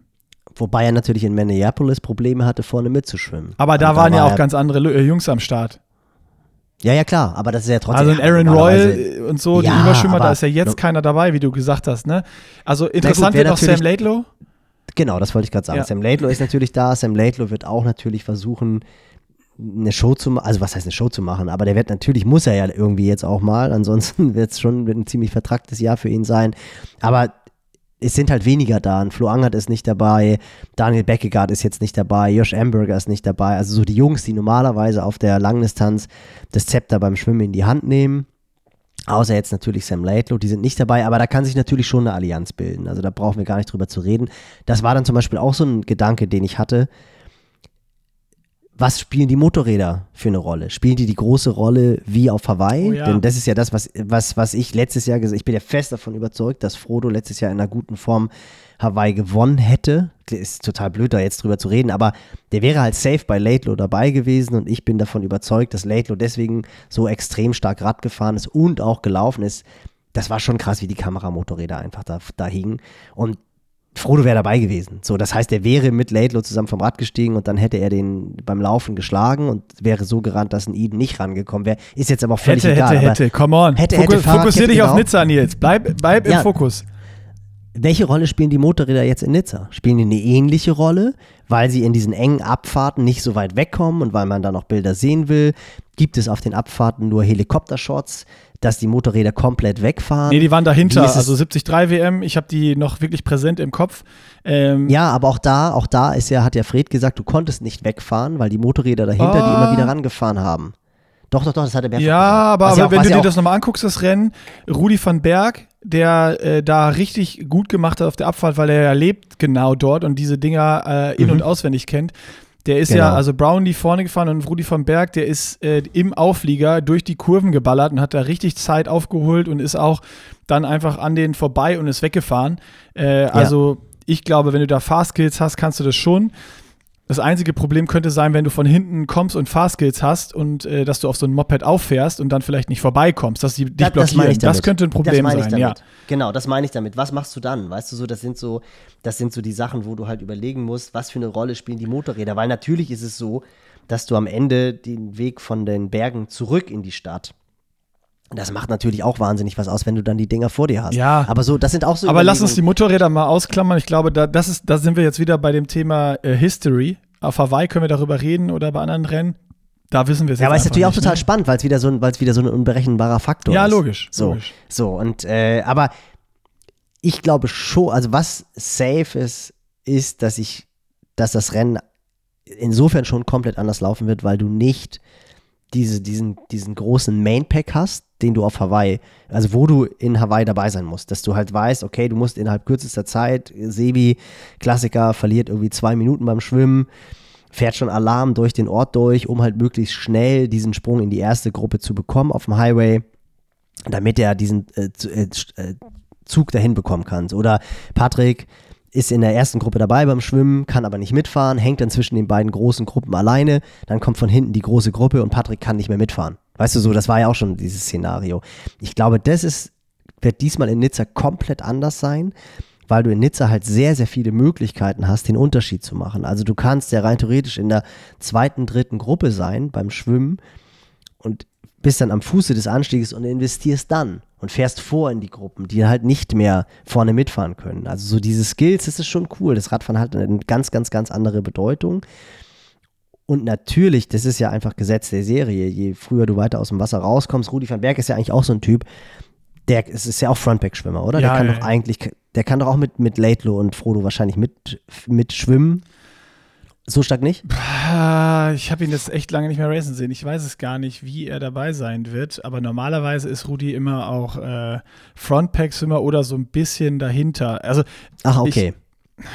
Weil das ist natürlich ja. einer, das ist natürlich einer, mit dem, das hilft ja auch, wenn du einen Local vor dir hast, die Abfahrten runterzufahren. Also das ist natürlich einer, besser geht's wahrscheinlich nicht, als den vor dir zu haben. Ja. Der ist relativ groß, der kennt sich aus. Du weißt ganz genau, wenn du fahren kannst, was ein Frodo kann. Wenn der Typ vor mir im Aufsatz durch die Kurve geht, bleibe ich auch im Aufsatz. Da muss ich nicht an die Bremsen gehen. Solche Sachen. Also das ist Ach, halt. doch, ich glaube, der schwimmt da vorne mit. Ich glaube, der schwimmt auch da, da vorne mit. Wenn da nicht jetzt irgendwie ein Aaron Royal oder sonst was dabei ist oder Frodo es nicht unbedingt wissen will, dann wird Rudi von Berg schon, schon dabei sein. Genau. So, und, und das sind, das ist, also es ist einfach echt insofern ganz cool, dass du wirklich nicht, du kannst das Rennen halt nicht so vorhersehen. Wollen wir es einfach Kann mal probieren, ganz konkret. So, soll, dann soll hast ich du- mal. du hast- ja? Ja, du hast ja die riesen Unbekannte, ich nenne es jetzt einfach mal politisch korrekt oder inkorrekt, die French Connection. Genau. Ja. Weil die French Connection, das ist ja wirklich so Chevalier, Mignon, äh, äh, weiß ich nicht, wen noch alles. Du hast da ja so viele starke Franzosen. Ähm, wer, wer hier der Europameister in Hamburg, der, na, jetzt fällt mir sein Name nicht ein. Der Hamburg gewonnen Dennis. Chevrolet. Der so, Dennis Chevron, genau, solche Jungs. Ich meine, die, die, das ist deren Heimrennen. Ja. Das ist für die, das ist ja die Chance des Lebens, da jetzt ganz, ganz, ganz vorne ins Rampenlicht zu fahren. Äh, und da hast du ja irgendwie vier, fünf Leute, die wir gar nicht so richtig kennen. Natürlich kennen wir sie, und aber jetzt Stärken, Schwächenprofil, wie sind die drauf? Wie, also, das ist ja auch so dieses Ding. Die sind stark, die gewinnen auch Rennen, aber jetzt ist ja der Punkt, wo alle in Peak sind. Ja, ja. Jetzt sind alle gepiekt. Ja. Weißt du, das ist so, das ist eine ganz, ganz, ganz andere Geschichte. Das ist jetzt nicht einfach nur Nizza oder einfach nur Ironman European Championships. Das sind jetzt halt die Weltmeisterschaften. Jetzt müssen alle die Karten auf den Tisch legen und jetzt zählt. Ich glaube- So, und das ist natürlich, das ist schon auch cool. Das ist voll cool. Also ich glaube, dass ähm, so diese Renndynamik und alles, dass sich dieses ganze Ding, alle fokussieren sich oder überlegen auch mit Watt pro Kilo auf diesen Berg und, und sonstige Geschichten. Aber der kommt ja auch am Anfang. Ne? Also ich glaube, dass es vom Rennverlauf so sein wird. Es könnte wirklich so kommen, ne? dass, wie du gesagt hast, dass das Schwimmen gar nicht so ultra, ultra schnell ist. Wenn- Wenn nicht Frodo für sich entscheidet oder Laidlow für sich entscheidet, wir machen das jetzt so hart es geht. Und äh, das könnte ja auch eine krasse Allianz sein, Laidlow und Frodo. Ja, das werden sie schon, das werden sie schon machen, weil die, die, keiner hat Interesse daran, dass ein Ditlev wie in Rot Ja, ja. mit denen aus dem Wasser Okay, dann rauskommt. gehen wir mal Also von dem Szenario aus. Die geben Gas, äh, gehen vorne aus dem Wasser und geben erstmal richtig Gas, die zwei, äh, äh, und, und sind vielleicht vorne weg. Ähm, und ich glaube, dann wird Frodeno seine Karten und diese Erfahrung einfach ausspielen und den heißdüse Sam Laidlow einfach komplett vorne fahren lassen und nur Ja, hinter ihm logisch. bleiben, Voll, den voll. schön arbeiten lassen und auch am Anstieg. Und dann ist für mich das Entscheidende. Ich glaube, so Leute wie Clement Mignon, die leichteren Fahrer, Bradley Wise, sonst was, die bisschen langsamer schwimmen eventuell. Ich glaube, dass die alle versuchen werden, auch ein Ditlev, an diesem Anstieg so schnell es geht nach vorne zu kommen oder da wirklich powern. Und dann wird es interessant, wie die Gruppen, also wie viele sind da zusammen an diesem Anstieg und setzt da irgendwer wirkliche Attacken und irgendwer versucht mitzufahren mit aller Gewalt. Und ich glaube, das wird die erste rennentscheidende Phase sein. Also wer fährt hart, aber smart? Also wer überzieht nicht und wer schießt sich schon ab? Aus, einfach aus zwei Gründen. Einmal, du brauchst noch ein bisschen Mindset und Klarheit für die Abfahrt, dass du die wirklich auch noch schnell runterfahren kannst. Wenn du oben schon komplett dizzy ankommst, dann wirst du auf der Abfahrt im Worst Case stürzen, so wie man es bei Andy 3 bei der 73 WM gesehen hat. Ähm, Wobei das ja nicht sein, sein Fehler war. ja, aber also, Du meinst bei der, du meinst bei der Ironman WM. bei der war das. 73 Ironman WM, genau. Ja. Als das Motorrad, Motorrad in ihn reingekommen Ja, aber so was passiert ja auch immer, wenn man. Nee, das war, Motorrad war äh, auf Hawaii. Andi 13 ist auch gestürzt Ja? äh, auf, in Nizza, 73 WM, auf der Abfahrt. St. George. Nein? Nizza. 73 Ach WM so, Nizza ist ja? Andi 13 auf der Abfahrt gestürzt, ja. Ah, okay. Ja, ja, ja. Okay. Alles klar. Genau, und also ich weiß auch nicht mehr genau, warum das war, ne? aber es, es soll jetzt auch gar nicht auf Andi bezogen sein, aber sowas, Ah, sieb, ja, ja, ja, sorry, ich hatte jetzt einen Fall, ich hatte jetzt, ich hatte St. George im Kopf. Ja. Da war das, glaube ich, ein Motorrad. genau, Da ist, er, da ist er auch gestürzt, das war nicht sein Fehler. Genau. Nizza, klar, fair enough, hatte ich, logisch. genau. Ja, ja, war Gedankenfehler meinerseits. Genau, und äh, äh, da ist es so, da, das kann dann passieren. Und wenn wir mal so sehen, wo sind denn eigentlich auch, wenn wir dann Hawaii wieder nehmen oder jeden anderen Ironman, diese rennentscheidenden Moves passieren halt oft bei 130, 140 Kilometer. Wer da nochmal Saft Klar. hat und eine Attacke gehen kann, dann gehen auf einmal noch Lücken auf, die auf einmal in 20 Kilometern nochmal zwei, drei Minuten sein können, ganz, ganz schnell, wenn da noch wer kann und nicht. Und ich glaube, dass das dieses interessante Ding wird, dieses, dieses Flachstück wieder, wenn es zurückgeht. Und da ist dann wieder die Frage, wer ist noch mit dabei? Und wenn das nachher wirklich eine entscheidende Schlüsselstelle wird, dann reden wir wieder nicht über Watt pro Kilo, sondern dann reden wir wieder über Power und Aero, wo dann wieder die Altbekannten wie auch auf Hawaii, Ditlev, Frodeno, Laidlow, die wieder im Vorteil sein können gegenüber den leichteren Athleten wie ein Patrick Clement Mignon und sonst was. Also ich glaube, du hast hier ein bisschen was von allem. Es ist nicht so krass auf Watt pro Kilo bezogen, wie alle oder sehr viele drüber sprechen, weil vor allen Dingen ähm, entscheidend sein wird, was ist bei Kilometer 130, 140? Wer hat da noch Power? Wer setzt da eine Attacke? Und dann ist der Berg vorbei. So, und ähm, Ja, ja. das ist, das ist eigentlich, ist ja immer, also ich meine, das ist dieser alte Spruch, den Fares gesagt hat, 100 Kilometer beim Ironman schnell fahren kann jeder Profi. Ja, ja. Alles, was danach Ja, ja. kommt, das ist das Entscheidende. Und ich, ich, ich weiß gar nicht, ich habe nicht genau geguckt, wann kommt der Berg? Der kommt ja relativ am Anfang. Der ist ja auch bei 100 schon vorbei, oder? Naja, das ist, das du fährst ja erstmal hin. Ja. Ich glaube, du brauchst so 20, 30 Kilometer, bis du da bist. Ja. Dann hast du den, den ersten Anstieg. Dann fährst du relativ lange auch auf dem Hochplateau. Also das ist ja das Interessante. Ah. Dann, wo sich dann diese Allianzen ja auch quasi gebildet haben können oder wo du dann aber oben ein Hochplateau hast. Dann hast du eine Abfahrt, dann hast du, glaube ich, nochmal so einen kleinen Zwischenanstieg, der dann aber auch nicht besonders steil ist. Und ich glaube, es sind tatsächlich noch am Ende nochmal 30 Kilometer, die du dann zurückfährst vom Anstieg zurück und du weißt selber, ich meine, letztendlich hat da auch letztes Jahr in Kona den Unterschied genau. gemacht. Genau. Und, und wenn du da dann halt natürlich den Unterschied noch machen kannst, und das ist ja dann auch ein ganz großer Unterschied, wie kommst du aus der Abfahrt, was du gesagt hast, wenn du halt da, du kannst vielleicht mitfahren, aber bist halt mental völlig fertig so wie Görke gestern mit seinen, mit seinen geflickten Reifen, so, weil die zwei Jungs dann halt doch im Adrenalin dann irgendwie vorwegdrücken. Also ich war wirklich von den Beinen her nicht platt, ich war halt einfach gestresst. Ja. Und das ist ja eine ähnliche Situation. Genau. Du fährst die Abfahrt mit runter und dann kommst du in dieses Flachstück, denkst auch irgendwie, okay, alles gut, Nutrition ist auch so ein Ding. Wie schaffst du es, dich in der, in der, Abfahrt gut zu verpflegen? Dass du halt dann nicht auf einmal 30 Minuten lang nur die Hände am Lenker hast oder 20 Minuten, ballerst da ja nicht so lange runter. Aber dass du halt auch daran denkst, vor der Abfahrt dich nochmal zu verpflegen. Weil dann ist halt konzentrationsgefördert. Und dann werden mit Sicherheit zwei, drei Leute sein, die dann unten aufschlagen und merken, oh fuck, ich habe jetzt irgendwie die letzten 20 Minuten gar nichts zu mir genommen. Und dann auf einmal kassierst du halt ehe du dich versiehst, vier, fünf, sechs, sieben Minuten. So, und dann ist natürlich die gleiche Dynamik auch. Das ist ja auch wieder so dieses Faszinierende an den Wendepunkten. Du hast ja an der Promenade d'Anglais einfach fünf Kilometer raus, fünf Kilometer rein. Oder 5,25. Hin und zurück. Das heißt, du siehst die Leute ja auch permanent. Das ist ja was ganz, ganz anderes. Und denk mal beim Ali Drive, der allererste Wendepunkt. Das ist so der erste Zeitpunkt, wo sie sich sehen. Das nächste Mal sehen sie sich am Wendepunkt unten im Energy Lab, ja. also bei Kilometer 30. Mhm. So, das ist ja, und dazwischen weißt du nicht, wie sieht der andere aus. Jetzt siehst du dich aber halt alle fünf Kilometer, sprich alle 18 Minuten siehst du dich und siehst, okay, wie geht's dem ein? Wie, wie, wie, was hat er für eine Motorik? Wie läuft er?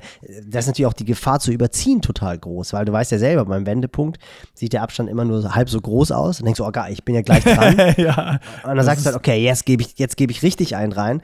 Und auf einmal merkst du dann bei Kilometer 30, puh, der Abstand wird ja nicht geringer. Dann haut der erste vielleicht einen raus. Also, das wird schon auch ein, ein definitiv ein Rennen sein mit anderen Mindgames, halt nicht so dieses Mark Allen, Jan Frodeno-Style, ich mache das Ganze jetzt mit mir alleine aus, sondern eher so ein Battle, ja, wie vielleicht bei der Kurzdistanz oder so, wo du dich halt öfter mal siehst und wo du siehst, wie geht der andere. Oder halt auch tatsächlich ein bisschen so die PTO-Rennen, mhm. wo du halt einfach öfter die Konkurrenz im Blick hast, was macht die Konkurrenz, wie entwickelt sich das Ganze? Und also das ist ganz klar, auch durch diese große Unbekannte, spannend wird es natürlich megamäßig. Also ich finde es ja. auch wirklich unglaublich schwer zu sagen, wer auf dem Treppchen steht zum Beispiel. Also Top 3 können wir, können wir ruhig machen, machen wir ja auch immer. Ähm, ich ich glaube wirklich, ich, und ich hoffe einfach nochmal so ein bisschen auf Minneapolis, dass, dass Frodo das Ding wirklich gewinnt, weil das wäre einfach, boah, das wäre, also das wäre unfassbar, gerade auch auf dieser Strecke, die halt einfach nicht für ihn gemacht ist. Wäre es Kona, würde ich sagen, es geht kein Weg an ihm vorbei. Jetzt hast du natürlich einfach andere Leute. Also auch beispielsweise auch auf den Ditlev. Ich glaube, dass, dass der hätte gegen Frodo in Kona keine Chance. Ich glaube auch nicht, dass Ditlev das Ding gewinnen wird. Ich glaube, dass ihn auch so diese PTO-Rennen relativ viel Körner gekostet haben. Also das war einfach, ich glaube, das ist auch immer dieses, äh, immer wieder sich zu motivieren, gegen die Besten der Welt zu starten. Dann dieses Vorgeplänkel, was für uns als Fans und Zuschauer natürlich total gut ist. Aber wenn du noch relativ neu in diesem Game dabei bist und Ditlev ist ja auch gefühlt eher so ein introvertierter Typ oder ich meine, ich habe ihn auch schon bei der Siegerehrung in Rot erlebt und sowas alles. Also das ist ein introvertierter Typ, der nicht gerne im Rampenlicht steht. Ich glaube, das kostet dann doch auch ganz schön viel Körner.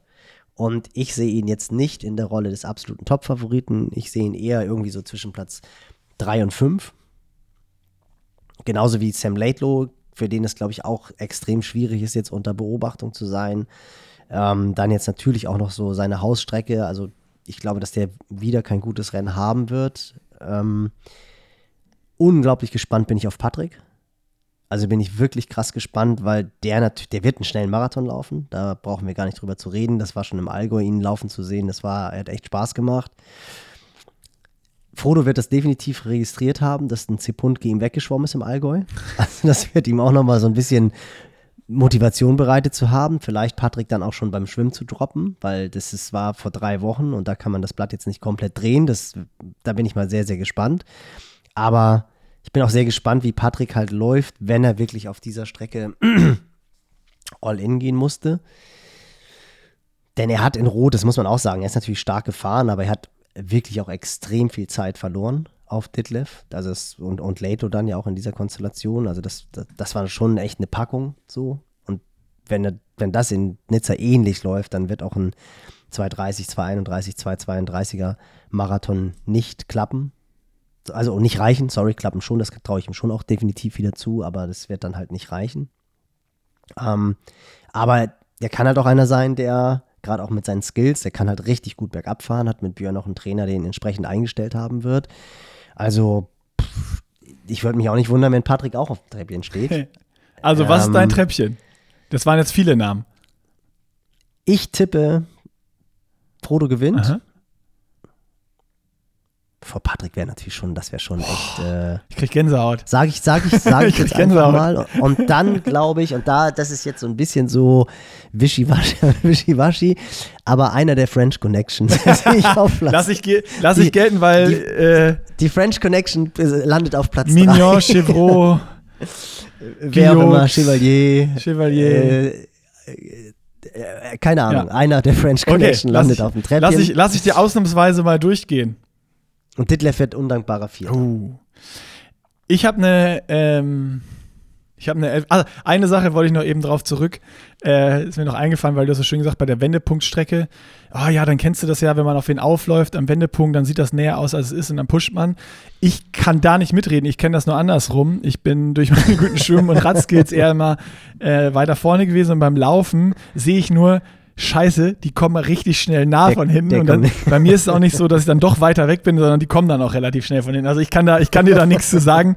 Da muss ich einfach auf deine Einschätzung jetzt vertrauen, wie du gesagt hast, äh, und hoffe mal, dass es äh, beim Laufen so sein wird, dass da auch ähm, ja, Radfahren haben wir schon ausführlich drüber gesprochen, aber auch beim Laufen so ein bisschen äh, das Gummiband auf und zu geht. Und ich glaube auch, dass wir durch einfach durch diese Gegebenheiten noch mehr Dynamik auf der Laufstrecke haben werden, als wir es von Hawaii kennen, wo ja oft das Laufen gefühlt manchmal auch ein bisschen langweilig ist, außer wenn so ein fliegender Patrick von hinten kommt und alle einsammelt.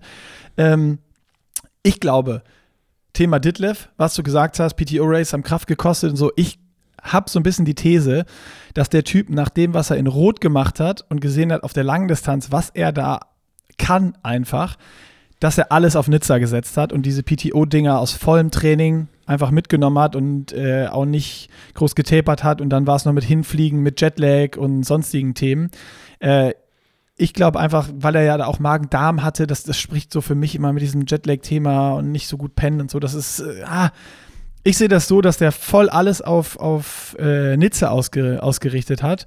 Und ich denke schon, dass der da, dass der dann ein Faktor sein wird. Auch wenn er jetzt mit einem, wie du erzählt hast, so, das, das bestätigt mich nochmal, mit so einem komplett abgelackierten Rad kommt, was noch dann ja, 12 Gramm leichter ist.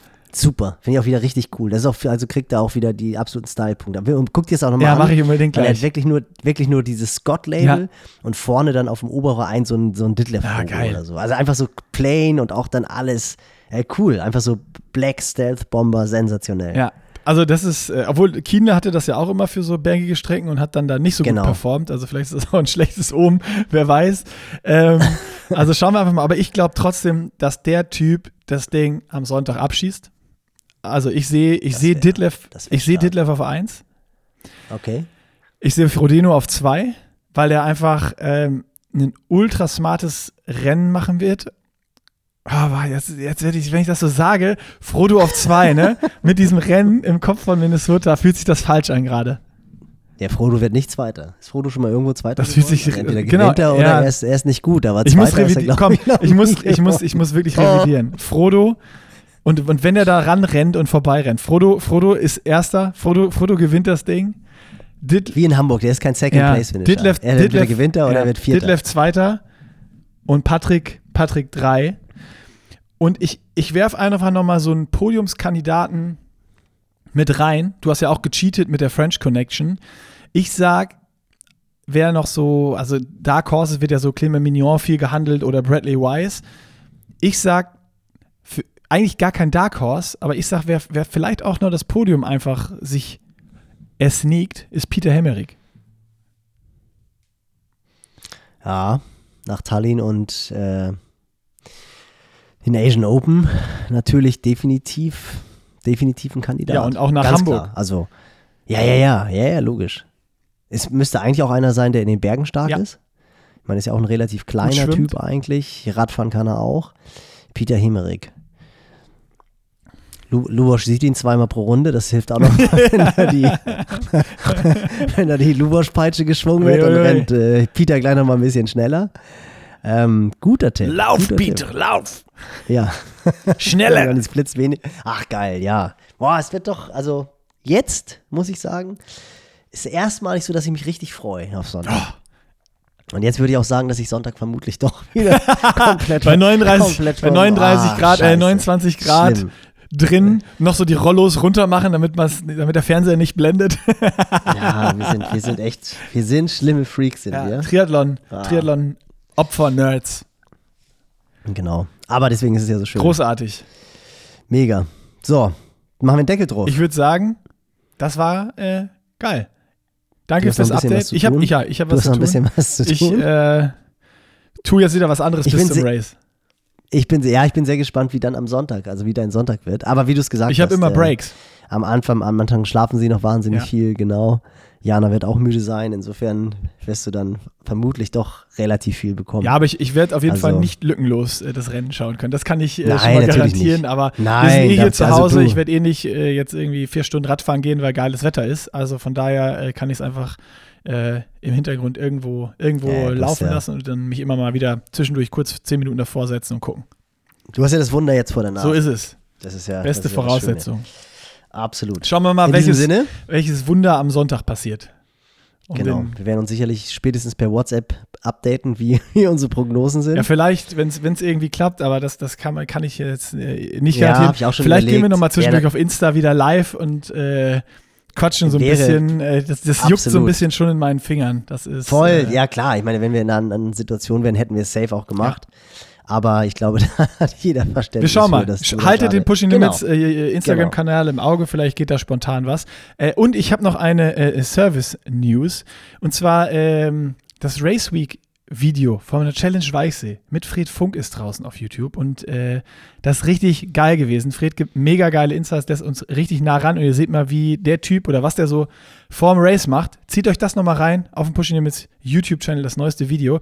Ist nämlich perfekt, um nochmal so in Race-Stimmung zu kommen vor Sonntag. Also so heute, Freitagabend, Samstagabend das Ding einfach nochmal reinziehen und dann kann Sonntag das Rennen kommen. Und in dem Sinne würde ich jetzt sagen, tschüss. Genau. Viel Spaß am Sonntag beim Nizza Langdistanz WM, Ironman WM gucken. Und man muss echt aufpassen. Viel Spaß. Schönes Wochenende.